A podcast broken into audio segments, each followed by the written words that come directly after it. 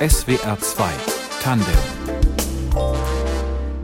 ich bin Carmen Schmalfeld, guten Abend. In unserer Lebensmitte durchlaufen wir eine Phase vieler Umbrüche, Ansprüche, Pflichten, Wünsche ballen sich, die zu Teenagern mutierten Kinder finden Mama plötzlich voll cringe, also peinlich zum Fremdschämen und die eigenen Eltern brauchen immer mehr Hilfe.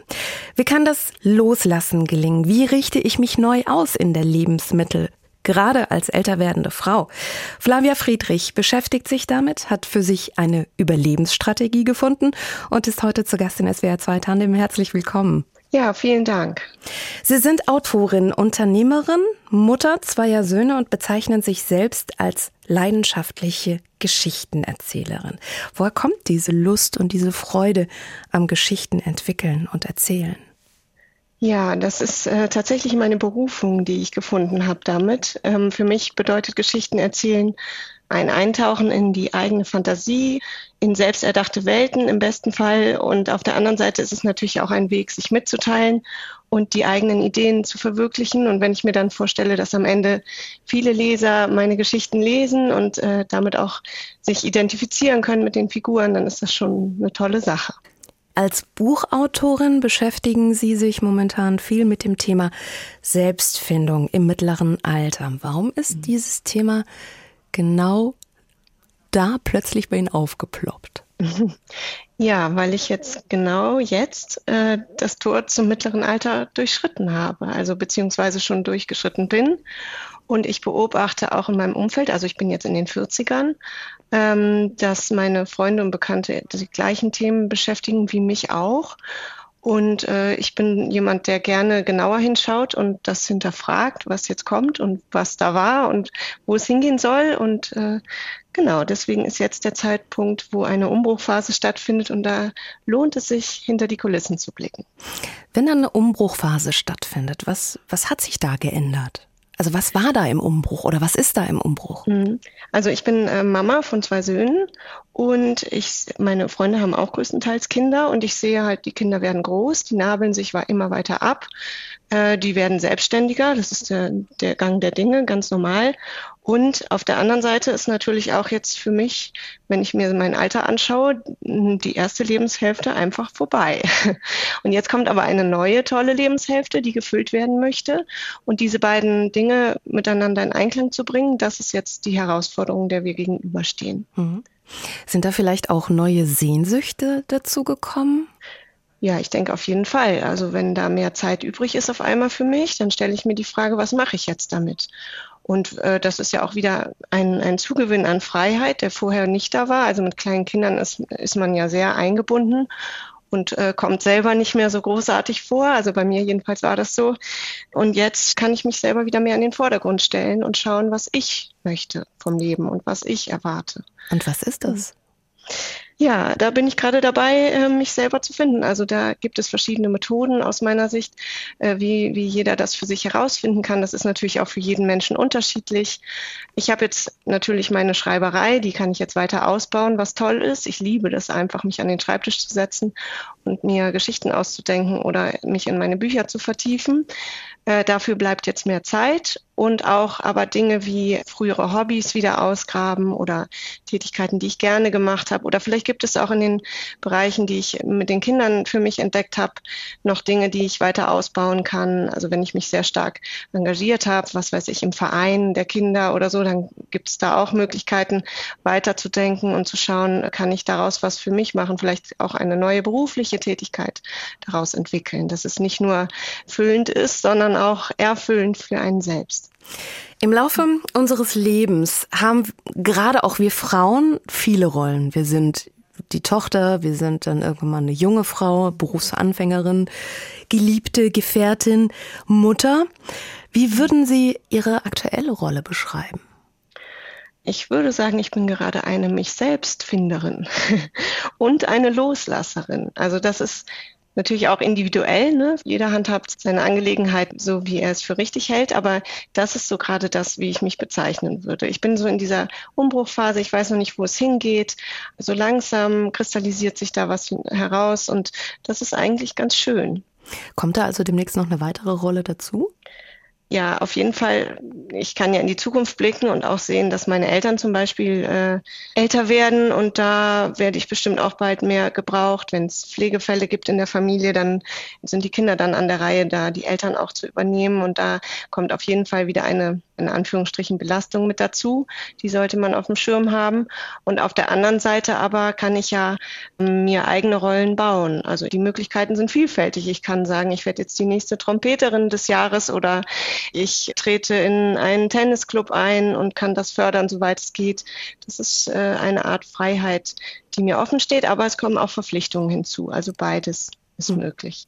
Dieser Selbstfindungsprozess, den Sie da gerade so schön beschrieben haben, als Sie sich äh, Selbstfinderin genannt haben, Inwieweit wird er auch von außen beeinflusst? Also wenn Sie beispielsweise gerade anführen, dass, dass Sie wissen, dass demnächst die älter werdenden Eltern eben auch zu einer weiteren Rolle führen werden, der Kümmerin beispielsweise. Mhm. Wie, wie weit würden Sie sagen, ist dieser Selbstfindungsprozess eben auch von außen beeinflusst?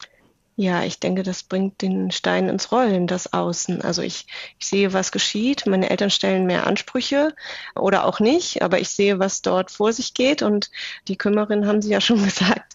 Also diese Rolle ist dann natürlich auch gegeben einfach. Und da steht man in der Verantwortung. Das fühlt man ja auch zu einem großen Teil. Und aber jetzt auf der anderen Seite das Äußere, meine Freunde und meine Bekannten äh, haben mir auch gezeigt, dass es jetzt in diesen Prozess reingeht, in das Älterwerden und äh, gleichzeitig die Kinder loslassen. Ich beobachte mein Umfeld da sehr genau und spreche natürlich auch mit verschiedenen Personen und das Außen trägt dazu bei, dass ich überhaupt mich erst mit diesem Thema beschäftige und dass ich dann auch entsprechend reagieren kann oder mich darauf vorbereiten kann, was kommt. Für gewöhnlich sind wir Menschen ja eher, was Veränderung angeht, skeptisch skeptisch. Mhm. Und ich mhm. nehme bei Ihnen aber so eine große Freude, so eine große Lust dazu wahr. Also was würden Sie sagen, worin liegt für Sie der Zauber dieses aktuell stattfindenden Selbstfindungsprozesses? Ich sehe das so, dass ich jetzt an einem Punkt, also wenn ich mir das jetzt bildlich vorstelle, stehe ich an einer Kreuzung und in alle Richtungen führen Wege und ich kann mir aussuchen, welchen ich jetzt gehen möchte. Also es ist jetzt nicht so, dass ich davor stehe und denke, oh mein Gott, jetzt muss ich mich hier eingraben und alles ist ganz schrecklich, sondern ich versuche das positiv zu sehen und daraus für mich das Beste zu ziehen und den richtigen Weg für mich zu finden. Und das ist schon ein ganz schönes Gefühl. Es darf natürlich nicht so sein, dass es einen überfordert, dass es zu viel ist, was da so rankommt, aber das habe ich ja auch selbst in der Hand, welche Wege ich mir eröffne und welche ich dann gehe. Es ist schön, dass Sie so viel Lust auf diesen Weg haben, obwohl Sie das Ziel, wenn ich Sie richtig verstanden habe, ja noch gar nicht scharf definiert haben für sich. Nee, genau. Also eine gewisse Ungewissheit ist natürlich dabei. Aber ich habe auch in meinem Buch gibt es ein Kapitel, ähm, das, da geht es darum, um die U-Kurve des Glücks. da haben Forscher herausgefunden, dass äh, es ab der Lebensmitte eigentlich aufwärts geht mit dem Glücklichsein und das Gefühl des Glücks da ansteigt wieder. Das denkt man gar nicht, aber so scheint das zu sein und das nehme ich gerne für mich an und so ein, Stück Gelassenheit hat man ja auch dazu gewonnen jetzt. Also ich bin jetzt nicht mehr 20 und verunsichert mit dem Leben und weiß noch nicht, was kommt oder ob ich das überhaupt alles schaffe und wohin der Weg führt, sondern ich weiß auch ein bisschen mehr, wie meine Bedürfnisse aussehen und kann mich daran orientieren. Also ich schwimme nicht mehr so sehr wie in meinen jüngeren Jahren. SWR 2 Tandem heute mit Autorin Flavia Friedrich. Ihr aktuelles Buch Mit Mom Crisis behandelt mit viel Leichtigkeit und auch mit viel Humor den Prozess der Neuausrichtung als Mutter in der Lebensmitte. Bei all den teils wirklich echt komischen Situationen mit ihren beiden heranwachsenden Söhnen, die sie da in Mit Mom Crisis beschreiben, hatte ich beim Lesen auch das Gefühl, da passiert durchaus parallel auch ein bisschen Trauerarbeit. Ist das so? Mhm. Ja, natürlich, das ist schon so, weil äh, die Kinder werden größer und weisen ihre Mama dann auch mal zurück. Also ich bin nicht mehr Ansprechpartner Nummer eins. Äh, ich werde auch nicht mehr gebraucht an vielen Stellen. Die ziehen sich da zurück und machen ihr eigenes Ding und das tut natürlich auch weh. Das macht was mit einem. Ich denke, man kann dem auch gut begegnen und sollte da nicht in Starre und Trauer verfallen, sondern wie gesagt, es für sich möglichst positiv drehen. Wie gelingt Ihnen das, wenn da kurzzeitig mal das Mutterherz schwer wird, wenn der jüngere Sohn beispielsweise beim Kieferorthopädenbesuch sich nicht zur Mama setzen möchte? Ja, da muss ich mal kurz schlucken und dann fasse ich mich aber auch wieder und versuche dem mit Humor zu begegnen oder auch mit Selbstironie.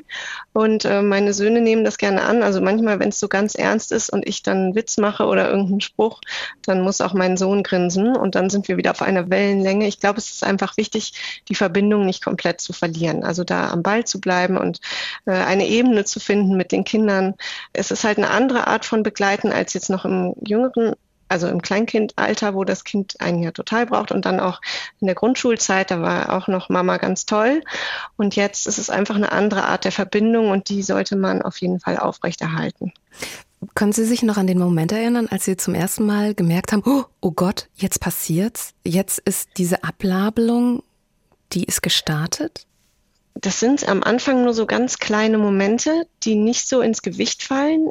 Am deutlichsten ist es jetzt bei meinem älteren Sohn, wenn wir hier unterwegs sind und er ähm, nimmt dann viel Abstand von mir, damit ich bloß nicht mit ihm gesehen werde oder wenn ich die vor der Schule absetze und die zu mir sagen, ja, kannst du bitte schon hier 100 Meter vorher halten, weil ich möchte auf keinen Fall, dass die mich sehen hier im Auto und solche Dinge. Also dann tritt es wirklich deutlich zutage, dass, dass ich nicht mehr der gefragteste Mensch bin jetzt gerade im Leben meiner Söhne. Ja. Wie bereit, wie, wie gerüstet sind Sie für diese Abnabelung der Kids? Also das trifft mich jetzt nicht völlig unvorbereitet. Ich bin gerüstet dafür irgendwie. Aber natürlich gibt es trotzdem noch Überraschungen, die ich mir jetzt vorher nicht überlegt habe. Aber das Bewusstsein ist auf jeden Fall da und das hilft ungemein. Also ich glaube, jemand, der gar nicht darüber nachgedacht hat, dass diese Phase kommt und dass die Kinder irgendwann nicht mehr so sehr auf einen zurückgreifen, diejenigen Mamis trifft es dann schon deutlich härter. Und das ist auch so ein Punkt, den ich wichtig finde, dass Mütter den auf dem Schirm haben sollten und damit dann besser umgehen können. Die klassische Midlife Crisis, die verbinden wir tatsächlich nach wie vor doch eher mit Männern. Was hm. glauben Sie, warum ist das so?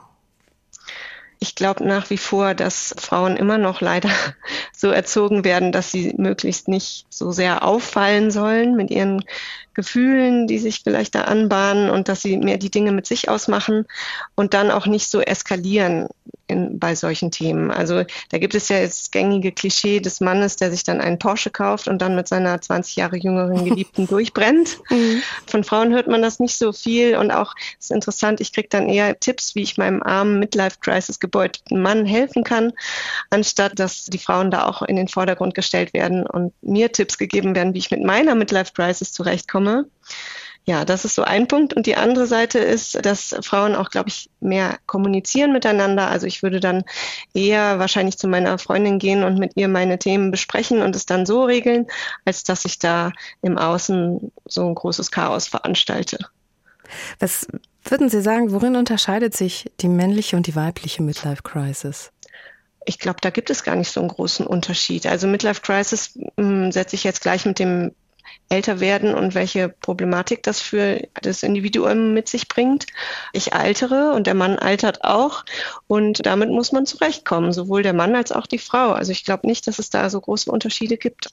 Ich würde das der Frau genauso zusprechen wie dem Mann, dass sie eine Midlife Crisis hat. Und auch haben darf. Genau, natürlich haben darf. Und meiner Meinung nach dürfen wir auch im Außen das zeigen. Es ist halt noch nicht so gängig. Es ist natürlich für die Frau auch da wieder ein bisschen schwieriger, weil sie immer noch ja gebundener ist als der Mann mit den Kindern und der Familie. Also heute ist das ja immer noch so, dass sich jedenfalls in meinem Umfeld hier hauptsächlich die Frauen eigentlich um diese Themen kümmern, wobei das ja auch gerade so ein Änderungsprozess da stattfindet. Ja, also ich denke, dass wir da die gleichen Rechte haben wie die Männer und wenn es sein soll, dann los. Also ich fände es gut. Ihr Buch heißt Mit Mom Crisis, also richtet sich vorwiegend an Mütter. Was mhm. unterscheidet die Mit Mom Crisis von der Mit Woman Crisis, also von der Krise in der Lebensmitte von, bei Frauen ohne Kinder? Nach meinem Verständnis, das habe ich mir so rausgearbeitet, ist die Mid-Mom-Crisis noch eine zusätzliche Krise, die daraus entsteht, dass die Kinder sich abnabeln von den Eltern. Die setzt sich sozusagen noch auf die Midlife-Crisis drauf. Das heißt, Mütter haben noch die zusätzliche Erschwernis äh, dieser Krise mit Mom-Crisis, die den Prozess noch ein bisschen komplexer macht, als wenn wir jetzt nur die Midlife-Crisis haben und keine Kinder. Welche wichtigen Erkenntnisse sind Ihnen vielleicht begegnet im Laufe Ihrer Recherche? Eine Erkenntnis war auf jeden Fall, dass speziell Mütter mehr Krisen durchleben als die Männer, auch wenn das im Außen nicht so sehr auftaucht. Haben Sie da ein Beispiel? Ja, das fängt ja schon an beim Kinderbekommen. Wenn wir Kinder bekommen, dann ist schon der erste Einschnitt, dass meistens ja die Frauen erstmal zu Hause bleiben. Das ist auch naturbedingt so. Wenn wir jetzt stillen, aber größtenteils sind es die Frauen, die zu Hause bleiben erstmal und das ist ein wahnsinniger Einschnitt in die Freiheit. Das ist einfach eine totale Umstellung der Lebensgewohnheiten, nur zu Hause zu sein und sich nur mit Babythemen zu beschäftigen. Also ich habe das als großen Einschnitt erlebt. Und da wird auch nicht so viel drüber gesprochen. Das ist aber durchaus so. Und mein Mann ist dann ganz normal weiter arbeiten gegangen und viele Männer machen das ja auch weiterhin so ihr altes Leben. Die gehen mittags essen, treffen andere Menschen und Frau mit Kind alleine zu Hause ist schon ja eine Art der Freiheitsentziehung, auf die man vielleicht dann auch nicht so vorbereitet war. Ja, und dann geht das weiter mit der Midlife Crisis. Da stecke ich dann auch wieder beide in einen Topf, wie gesagt. Und dann kommt die Mid-Mom Crisis noch oben drauf. Und dann leiden die Frauen ja auch häufig noch später an den Wechseljahren. In meinem Buch habe ich das auch eher lustig umschrieben und dann gesagt, dafür finde ich für die Männer auch noch eine Lösung, weil ich bin dafür, dass Frauen und Männer gleichgestellt werden in ihren Krisen. Das heißt, wenn der Mann von Anfang an mehr eingebunden ist in die Haushaltsthemen und auch die Kindererziehung und so weiter, dann ist es eine geteilte Krise beziehungsweise vielleicht tritt sie dann auch gar nicht mehr so sehr in Erscheinung, weil jeder dann auch zum großen Teil oder zur Hälfte jedenfalls seine Freiheit aufrechterhalten kann und die Einschnitte dadurch nicht so gravierend mehr sind. Genau. Das fand ich gerade spannend, was Sie gesagt haben mit dieses Kinderkriegen, dass das unmittelbar einhergeht mit einem wahnsinnigen Freiheitsentzug ja. oder Einschnitt. Mhm. Das habe ich so bislang, ich hätte, ich persönlich hätte es so nicht formuliert und finde es aber sehr griffig. Ich kann ja nicht mehr frei über meine Zeit entscheiden. Ich war sehr gebunden an die Zeiten, wann mein Kind ja, trinkt, wann es schläft, wann ich wo sein muss dafür, damit das auch funktioniert. Wenn ich jetzt nicht gerade in der Öffentlichkeit stillen möchte, muss ich gucken, dass ich dann immer rechtzeitig wieder zu Hause bin. Ich kann abends nicht stundenlang ausgehen, selbst wenn mein Mann zu Hause ist. Also gerade diese Stillsituation schränkt wahnsinnig ein. Ähm, natürlich gibt es da Methoden, das irgendwie noch ein bisschen zu regulieren und so weiter. Also es sind einfach so Abschnitte, in die mein Leben plötzlich eingeteilt ist, die vorher nicht da waren. Und ich kann das Baby auch nicht einfach überall mit hinnehmen. Also ich kann nicht einfach mein Leben, wie es vorher war, weiterleben, wie ich es gewohnt bin. Jetzt ist bei Ihnen aber momentan quasi die gegenläufige Situation mhm. der Fall. Sie bekommen gerade wieder mehr Freiheit in Ihrer genau. Mid-Mom-Crisis. Was hilft Ihnen, diese Mid-Mom-Crisis zu bestehen? Ich sehe, dass ich mehr Freiheit bekomme. Natürlich kann einen das auch stressen. Das ist so, ich bin gestresst, weil der Stress nachlässt. Das ist ja diese Krise, die jetzt da kommt, weil ich es jetzt anders gewohnt war, einige Jahre lang. Aber ich sehe, dass mein Radius wieder größer wird. Also ich kann jetzt, meine Kinder können jetzt inzwischen auch mal ohne Babysitter abends zu Hause sein. Ich kann einfach mich verabreden. Ich muss jetzt nicht 20 Absprachen vorher treffen. Ich kann denen auch sagen, okay, ihr fahrt jetzt mal mit dem Rad zum Sport. Ich bin heute Nachmittag mal eine Stunde nicht da. Also diese Dinge, das ist schön. Ich finde, das ist was Positives, was ich gerne annehme und auch nutze. In Ihren Texten verarbeiten Sie Ihre Erlebnisse als Frau und Mutter. Sie haben vorhin schon gesagt, Ihre Leidenschaft zum Schreiben, die war sehr früh schon vorhanden. Mhm, genau, also die war eigentlich immer schon vorhanden. Wo sie herkommt, weiß ich nicht, aber ich habe schon als Kind immer gerne geschrieben und das auch immer weiter fortgeführt. Also es war immer im Hinterkopf, dass ich das gern mache und manchmal habe ich das auch genutzt und einen Text in den Computer getippt, der dann aber da liegen geblieben ist zunächst. Das ist verwunderlich insofern, als dass Sie dann nicht Germanistik oder Literatur oder irgendwas in der Richtung studiert haben. Ja, ich hatte den Autorenberuf überhaupt nicht auf dem Schirm. Also es gab jetzt von außen niemanden, der zu mir gesagt hat, du, das wäre doch dann eine gute Idee, wenn du darauf aufbaust und das irgendwie zu deinem Beruf machst. Und wurde dann eher so gefördert, dass ich die ja mehr auf dem Tisch liegenden Berufe eingehe. Also äh, meine Eltern sind auch beide Akademiker. Vielleicht kommt es daher. Ich habe dann Jura studiert stattdessen und was mir aber auch viel Freude gemacht hat. Also es war jetzt schon nicht verkehrt, das Studium für mich. Und wenn es jetzt so rumgeklappt hat, ist es ja auch gut. Was hat Sie an Jura so begeistert? Ja, also mir liegt es einfach mit Sprache zu arbeiten. Das äh, macht mir Spaß. Ich arbeite gern mit Worten und schaue mir an, was da die Bedeutung ist. Und es zählt einfach auch im juristischen jedes Wort. Außerdem ist es sehr logisch. Also äh, logisches Arbeiten und Durchdenken des ganzen Textes ist wichtig und außerdem auch noch die richtige Lösung dabei zu finden. Also so ein bisschen Knobelarbeit, sowas macht mir auch Spaß. Sie haben Jura studiert, später auch promoviert, tatsächlich mhm. auch länger als Juristin gearbeitet. Vermissen mhm. Sie die Juristerei? Nein, eigentlich nicht. also ich fand es schon schön, es war eine gute Zeit und ich habe viel daraus mitgenommen und gelernt, aber ich arbeite tatsächlich gerne selbstständig.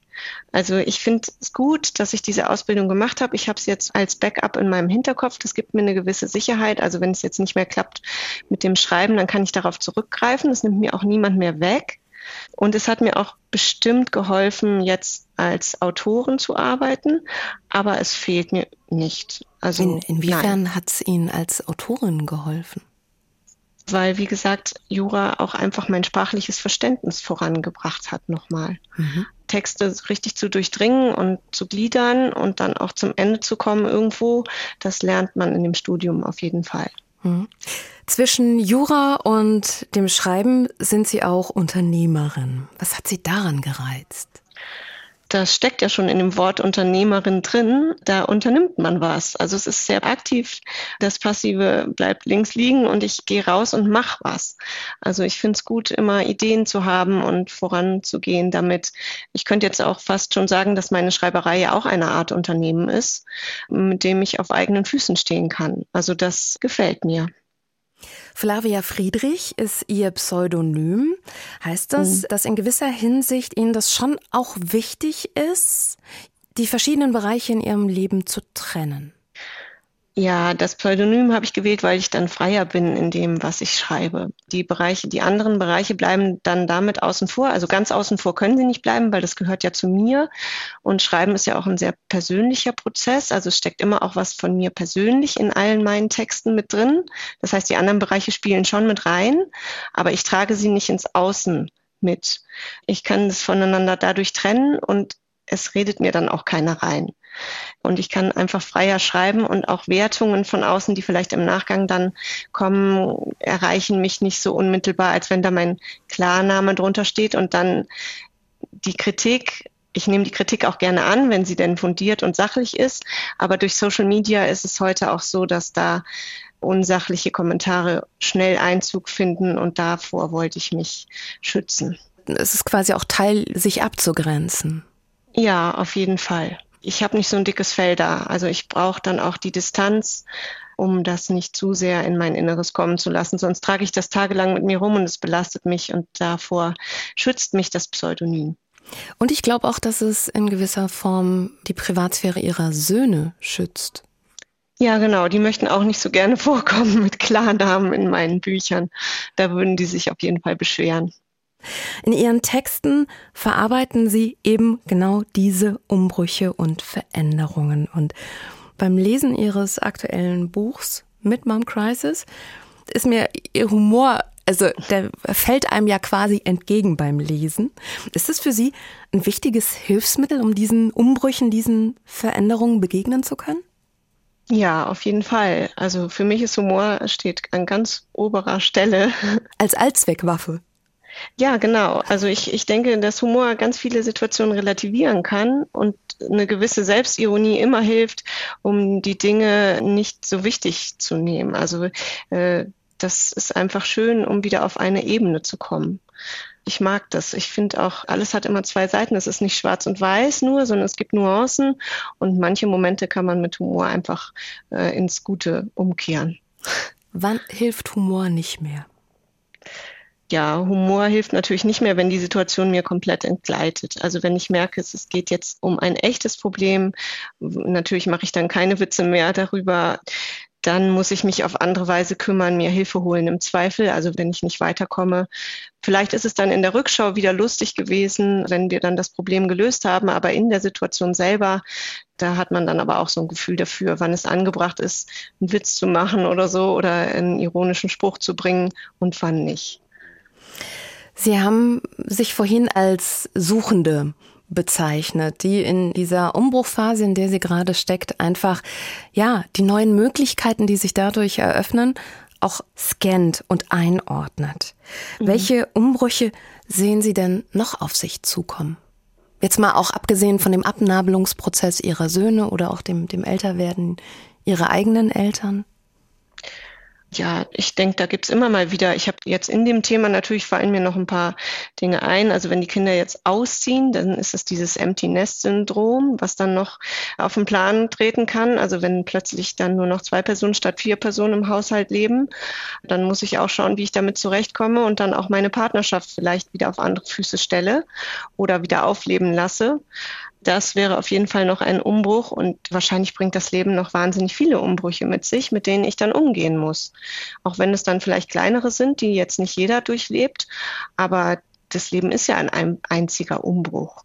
Und ich sehe das aber als Chance. Also die Krise ist immer auch eine Chance und die sollte man nutzen. Und wie rüsten Sie sich dafür, für diese Chance?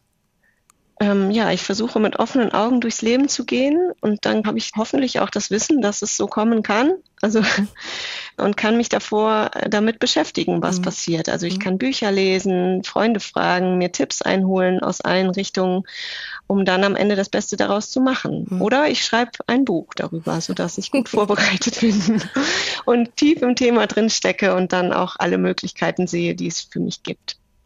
Das, das klingt für mich sehr rational alles. ähm, Gibt es denn sonst noch was, wo Sie sagen, das gibt mir Kraft. Auch in der Krise, da ziehe ich Energie.